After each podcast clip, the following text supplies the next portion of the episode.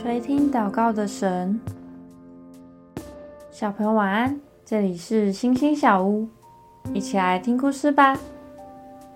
妈妈为了要鼓励汤姆常常祷告，就送他一个大大的存钱筒，说：“以后当你向神祷告得到回应的时候，我就给你一块钱放到存钱筒里面，当做你的零用钱。”汤姆希望存钱筒可以赶快存满。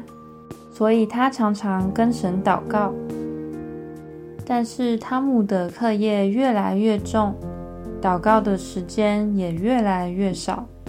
有一年，妈妈生了重病，看了好多医生，病情都没有变好。汤姆无意间发现从前的存钱筒，他倒出里面的零钱，想到这些零钱。都代表曾经得到神回应的祷告。汤姆突然有一股信心，就跪下来说：“神啊，求你医治妈妈。”这次的祷告又得到神的回应，妈妈的病情明显变好了。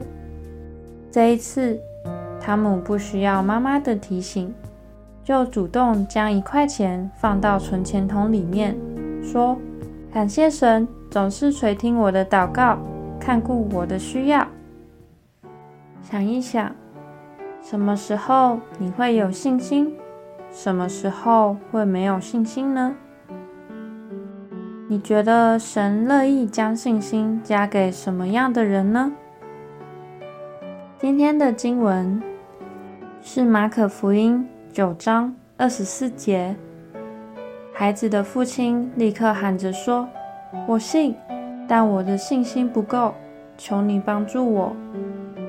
我们一起来祷告，亲爱的主耶稣，我知道虽然我信心不够，但只要到你面前来向你祈求，你就帮助我，将信心赐给我，使我充满能力。奉主耶稣基督的名祷告，阿门。